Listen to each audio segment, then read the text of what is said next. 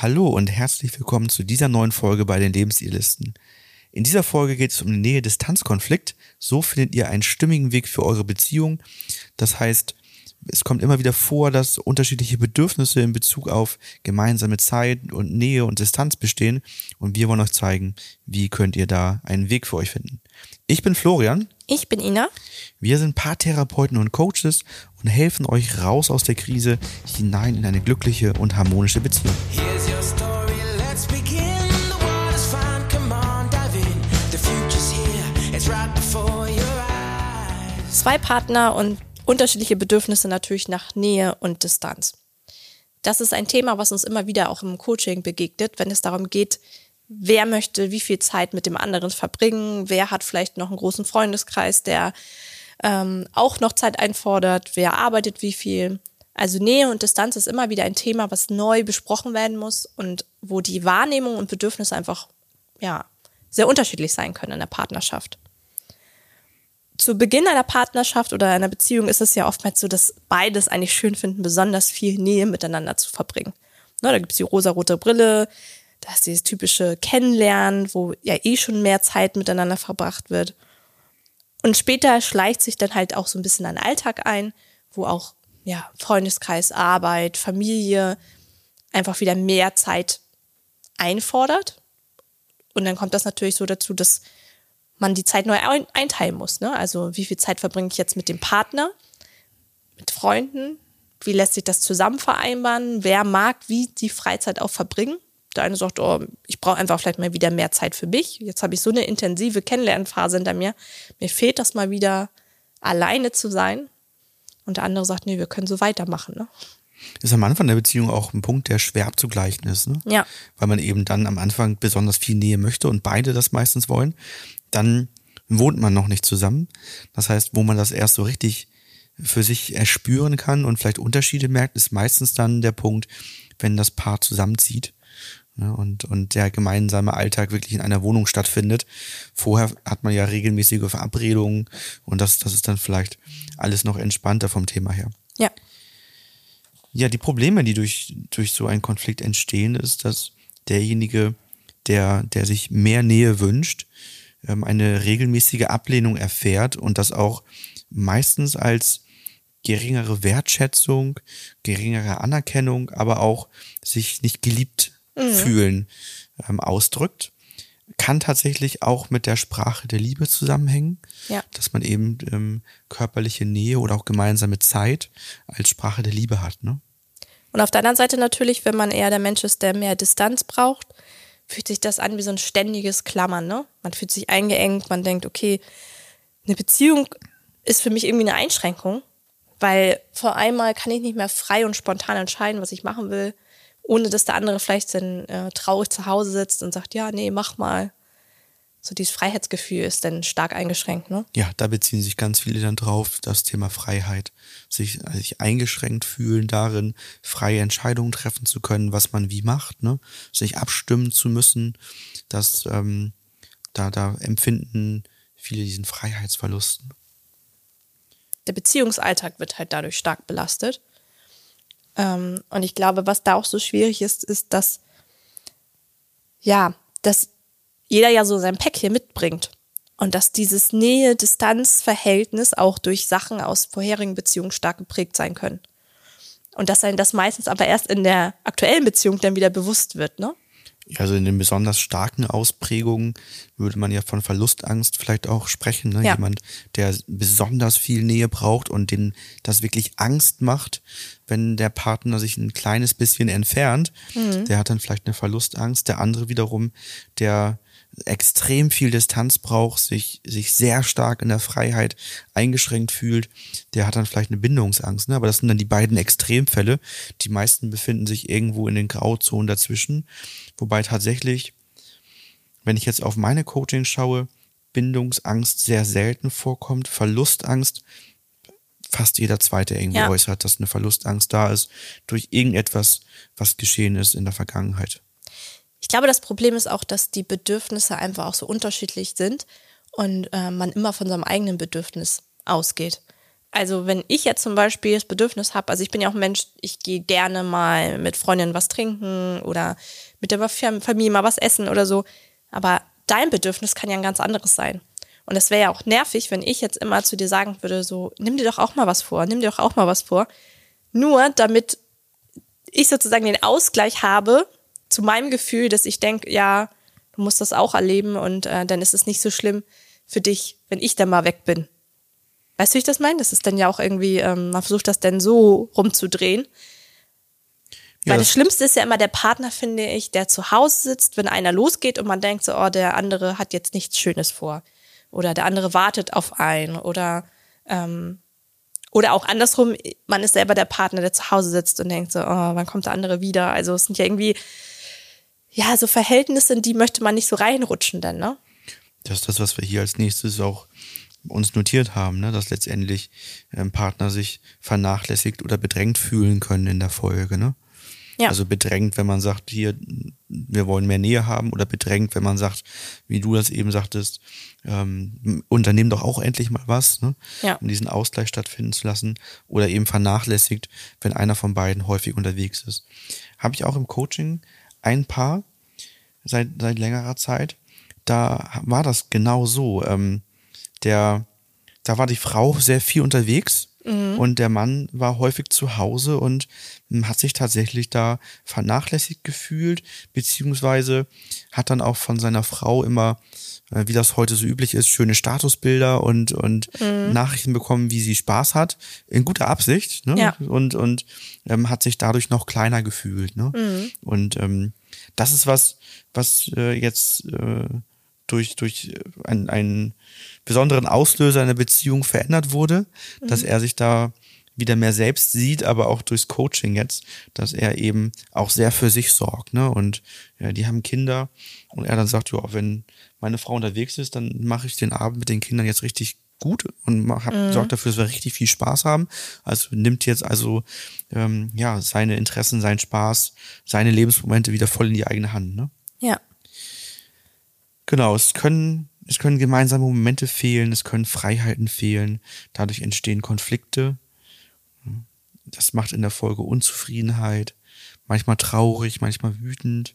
Mhm. Ja, und es kann sogar zu einer Belastungsprobe für die Beziehung werden, wenn äh, dieses Nähe-Distanz-Problem zu stark wird. Habe ich auch wieder ein Coaching-Beispiel? Da ähm, habe ich ein anderes Paar, die sind auch Eltern und da, da passt das äh, vom, vom Gefühl her bei beiden nicht. Er hat immer mal Abendveranstaltungen bei der Arbeit, an denen er teilweise auch wirklich teilnehmen muss, mhm. manchmal nicht. Hat ein Hobby, das ihm sehr, sehr wichtig ist, was er mindestens einmal am Abend in der Woche, am liebsten aber zweimal am Abend in der Woche machen möchte. Und das führt dann schon mal schnell dazu, dass, dass eine Woche entsteht, wo er zwei Abendtermine bei der Arbeit hat, zwei Abendtermine, wo er seinem Hobby nachgehen mhm. möchte, wo schon mal vier Abende der Familie fehlen. Und äh, wenn dann die Frau, dann fühlt sich jetzt in dem Fall hier die Frau ähm, so, dass sie sagt, also zwei, drei Abende die Woche will ich Paar- und Familienzeit haben. Mhm. Und ja wenn ich jetzt selber noch für ne? mich was mache, ja. dann habe ich das auch nicht mehr. Also macht sie für sich nichts. Mhm. Und da merkt man halt, wie dann eben das zu dieser Einengung führen kann und wie das dann zur Belastung für die Beziehung wird. Ne? Wenn einer sich in diesem Fall so in, im, im Sinne der Frau zu viel Freiheit nimmt mhm. und er sagt, er braucht aber auch die Freiheiten für sich. Ne? Das, das ist dann schwierig. Ne? Ja. Haben auch noch einen Blogbeitrag ähm, über das Thema das Nähe-Distanz-Problem in der Beziehung. So steckt ihr eure Liebe. Schaut da gerne noch mal rein. Und da zeigen wir euch nämlich einmal im Detail, welche Probleme und Folgen hinter dem Nähe-Distanz-Konflikt stehen. Ja, und mit welchen Tipps ihr sozusagen diese Herausforderung gut bewältigen könnt. Der erste Schritt, um das gut zu bewältigen, ist das gemeinsame Gespräch suchen. Also beide ähm, können ihre Wünsche aussprechen und benennen, wie viel Nähe man sich wünscht und was man in seiner Freizeit machen möchte, dass einfach erstmal Klarheit besteht. Das, das ist der erste Schritt, dass beide wissen, was ist denn mein eigenes Bedürfnis überhaupt und was ist das Bedürfnis des anderen. Diese Klarheit, die besteht manchmal gar nicht und dann handelt jeder so aus dem besten Wissen und Gewissen heraus, wie er sich gerade fühlt und was er meint, wie sich der andere fühlen könnte und das ist dann immer alles so ein Rätselraten so, aber nicht, nicht so wirklich klar. Genau. Wenn ich kurz nochmal einhaken darf. Hake ein. Und es sollte, finde ich, auch kein Tür- und Angelgespräch sein darüber. Also da sollte man sich wirklich mal bewusst hinsetzen und das mal in Ruhe besprechen. Weil häufig erlebe ich das immer, dass es sonst so ein Ping-Pong-Spiel ist, dass der eine den anderen kritisiert, ach, du gehst jetzt schon wieder zum Sport, ach, du machst das schon wieder. Dass man sich mehr die Vorwürfe zuschiebt, aber nicht konstruktiv darüber spricht, was man selber für Erwartungen hat und warum einen das wütend macht. Also ich hatte mal ein Paar, da hat der Partner nachher die Brille gehabt, also äh, so den Blickwinkel gehabt, dass ähm, die Frau etwas gegen seinen Sport hätte. Aber da ging das gar nicht um den Sport, dann ging es einfach um die Zeit. Aber weil sie immer den Sport kritisiert hat, hat er das halt so aufgefasst und ihm war gar nicht bewusst, dass der Sport sozusagen die fehlende Zeit bei ihr als schlechtes Gefühl auslöst. Deswegen ähm, da sich mal bewusst wirklich hinsetzen und sagen, okay, lass uns mal über diese Problematik in Ruhe sprechen. Und denn nicht nur, dass es keine Tür- und Angelgespräche sein sollten, sondern auch, dass das, was man bespricht, nicht in Stein gemeißelt ist. Mhm. Das passt zur aktuellen Lebenssituation, wie es jetzt gerade zwischen euch ist. Sobald sich etwas verändert, ähm, typischerweise Kinder. Typischerweise Kinder. Eine Arbeit Jobwechsel, mehr. was, ja. was auch immer, man zieht um. Ne, also irgendetwas passiert, dann ähm, kann es sein, dass sich eben auch diese Bedürfnisse verändern ähm, oder ja, man einfach nochmal neu darüber sprechen sollte, was, was da so gebraucht wird.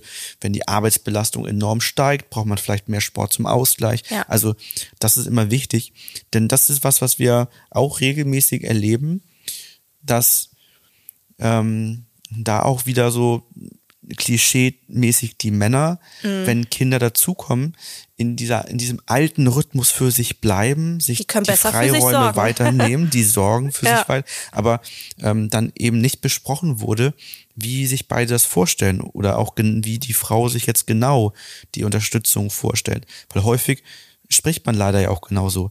Die mhm. Frau wie und wünscht sie sich Unterstützung vom Mann. Ja. Was ja eigentlich schon an sich komisch ist, genau. so einen Ansatz zu wählen. Genau. Das ist eben so ein, aus, aus diesem klassischen Rollenbild heraus entsteht das so. Der Mann ist aber die Hilfe. Der ja. Mann ist die Hilfe. Ja. Aber das soll, Grausam. aber eigentlich wollen sich ja viele Männer anders fühlen. Und viele ja. Frauen wollen ja auch, dass der Mann anders die Rolle wahrnimmt. Also, der Wille ist da. Mhm. Jetzt, jetzt muss es auch vom Ansatz her passieren. Ne? Genau. Das war nämlich bei dem einen Paar auch der Fall. Ne? Das, ähm, sozusagen der Mann dann vor seinem Hobby sagt, äh, auch wenn vorher irgendwelche Dinge vorgefallen sind und man sieht, okay, die Frau ist auch ressourcentechnisch ziemlich am Ende heute, dass die Frage ist, ja, brauchst du mich heute noch oder schaffst du das alleine? Mhm. Ne? Und das ist dann so, vielleicht nicht das richtige Wir-Gefühl und nicht das richtige Wir teilen uns die Verantwortung bezüglich der Kindergefühl, was sich dann beide eigentlich wünschen. Ne? Ja, man muss das auch deutlich regelmäßiger besprechen, als man wirklich denkt. Also das merken wir selber in unserem Alltag ja auch, wo wir beide arbeiten, wo wir immer wieder neue Arbeitsbelastung haben, wo es neue Entwicklungsphasen bei unserem Kind gibt, ne, dass man da, dass wir genauso immer wieder das Gespräch suchen müssen zusammen und sagen müssen, okay, wie fühlt sich das gerade für dich an? Was brauchst du? Da gibt es eine Phase, sagt der eine, ich brauche mehr Abenteuer gerade. Klar kann man Abenteuer auch zusammen verbringen, aber Mama hilft es dann ja auch, wenn man sagt, okay, ich bin eher der Typ im Herbst, ich bleib lieber abends auf der Couch. Wenn du mehr Abenteuer willst, ist es für mich diesmal jetzt gar kein Problem. Wie können wir das so machen, dass es keiner sich verletzt oder benachteiligt fühlt, ne? Ja, und durch unsere und durch unsere Termine bei der Arbeit ähm, und äh, ja, wie schon das, die anderen, anderen Dinge besprechen wir das ja eigentlich wöchentlich am Sonntag, wo wir ja. eigentlich jede Woche neu schauen, ähm, wie, wie teilen wir uns diese Woche auf, weil eben diese gesetzte Regelmäßigkeit, die funktioniert nicht und manchmal gleicht die eine Woche die andere aus und so weiter. Manchmal kann man innerhalb der Woche Dinge ausgleichen. Das ist immer ganz unterschiedlich. Gut, das liegt vielleicht auch daran, dass wir ja auch nicht dieses komplett klassische Rollmodell einfach führen, ne? Nee, gut, wir teilen uns das dann ja wirklich ja. sehr, sehr intensiv dann, ne? Ich, ich kenne auch fast nur die Mütter der Freunde unseres Sohnes, denn äh, ganz selten habe ich die Gelegenheit, mal an einem Dienstagnachmittag oder an einem Donnerstagnachmittag, wenn unser Sohn sich verabredet mit, mit Freunden, eben in dem Alter sind die Eltern eben noch dabei, ähm, dass dann ein anderer Vater Zeit hat. Ne? Mhm. Und, und ich bekomme auch die komischen Fragen. Ne? Also ich auch. Wie, wie, mach, wie machst du das denn, dass ja. du jetzt äh, ähm, hier mit, mit deinem Sohn zum Spielen kommen kannst? Arbeitet jetzt deine Frau? Seht ihr euch nie? Ja. so, Aber so. lustig ist, dass du das ja im privaten Kontext gestellt bekommst. Ich bekomme mhm. es dann eher im beruflichen Kontext gestellt. Ne? Genau, wie so, machst du das, jetzt, dass du jetzt arbeiten kannst? Ja, ne? genau. Wer ja. ist denn jetzt bei dem Kind? Äh. Ja. Gut, okay, anderes Thema. Genau. Das äh, gehört nicht zum Thema Nähe, Distanz. Kleiner ähm, Kleiner Exkurs. Wichtiger Punkt ist die Systemgesetzverletzung aus der Vergangenheit auflösen. Denn wenn man ins gemeinsame Gespräch geht und ihr beide merkt, da können wir irgendwie nicht im Guten miteinander drüber sprechen, es entstehen Vorwürfe, wir drehen uns im Kreis, wir äh, können nicht über die Gegenwart und Zukunft gut sprechen, sondern schauen immer wieder zurück in die Vergangenheit und sagen, ja, aber du hast ja nicht und du auch nicht und damals wollten wir und ihr fangt an, euch in so eine Konfliktspirale rückwärts zu begeben, dann gilt es, Systemgesetzverletzungen aus der Vergangenheit zu lösen, also emotionale Verletzungen, die entstanden sind, wenn das nämlich schon mal schiefgelaufen ist. Da kann manchmal Ärger, Wut, manchmal Angst oder Traurigkeit zurückgeblieben sein, was es euch verhindert, ähm, auf Beziehungs- oder Sachebene jetzt einen guten Weg für euch zu finden.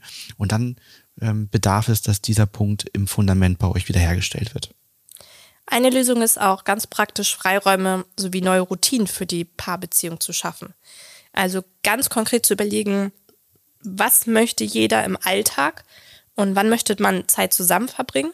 Und wichtig, auch wenn Nähe einem natürlich wichtig ist, keiner sagt ja, ich möchte keine Nähe mit dir verbringen, dass jeder noch das Gefühl hat, sein eigenes Leben leben zu können. Weil es gibt uns ja nicht nur als Ehefrau, Ehemann, Partner, Partnerin, Mutter, Vater, sondern jeder möchte ja auch nochmal sein eigenes Ding, sein eigenes Leben, so ein bisschen seine eigenen Wünsche verwirklichen vielleicht oder ausleben können und dass da dieser Aspekt auch noch einfach einen Platz findet. Und wenn das bei euch ein Thema ist, was nicht mehr allzu lange anhalten soll und ihr nicht in den Moment hineingeraten wollt, wie das äh, gerade Anfang der Woche ein Paar bei mir hatte im ähm, Trennungsgespräch, wo er sagte, ich fühle mich seit zehn Jahren nicht mehr geliebt, mhm. was eben auch aus dem Nähe Zehn Jahre Lebenszeit, ne? Entschuldigung, wenn ich unterbreche, aber das ist zehn Jahre, das ist richtig Jahre. viel, ne? Ja. Ihr geht's genauso? Ja, das spiegelt ähm, sich ja meistens. Aber ich finde es immer trotzdem krass, wenn Menschen sagen, ich fühle mich seit zehn Jahren nicht mehr geliebt. Ne? Ja. Wie viel Lebensenergie die letzten zehn Jahre weg waren, dadurch nicht geliebt zu sein. Ne? Entschuldigung, das musste ich jetzt mal einwerfen. Warst du jetzt selber gerade ne? überrascht. Nee, also zehn, zehn Jahre. Und das, das, das das, das muss nicht sein. Ne? Also wenn ihr das Gefühl habt, ihr, ihr seid in einer Partnerschaft, ihr fühlt euch nicht geliebt, ihr habt ähm, dort Konflikte wegen Nähe und Distanz. Konflikte heißt übrigens, ähm, dass einem von euch beiden da, da, dass da Unwohlsein, ungute Gefühle da sind. Konflikte muss nicht unbedingt immer ausgesprochen sein. Der Konflikt ist schon in den Gedanken da und nur durchs Aussprechen wird er offensichtlich. Aber da ist er so oder so. Ob ich ihn nun in mich hineinfresse und verdränge oder ihn offen ausspreche, der Konflikt besteht. Dann holt euch auch gerne Unterstützung.